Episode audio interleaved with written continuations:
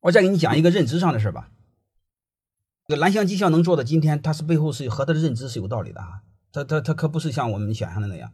我以前认为他那个汽修学院就是弄一帮很烂的、很破的汽车，我老是认为是这样的，就是几个操场这么大的这个这个这个这个汽汽修汽修学院，全部是这样的车。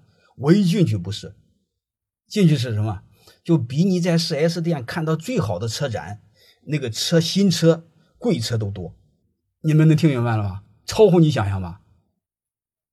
然后我就问荣校长，我说：“你用这么好的车让这帮熊孩子给你搓机啊？”哎，他说：“院长你不懂啊。”我说：“咋了？”他说：“他必须用最新的车、最好的车，再学个两三年之后，这帮新车才刚好上市，我的学生才能找到最好的工作。”各位能听明白什么意思了吧？这就叫聪明。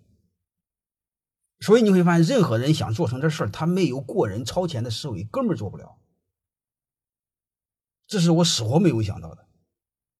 我仍认为修车用一帮修烂车就够了，结果他买全最好最新的车，都是那个款，你根本就没见过。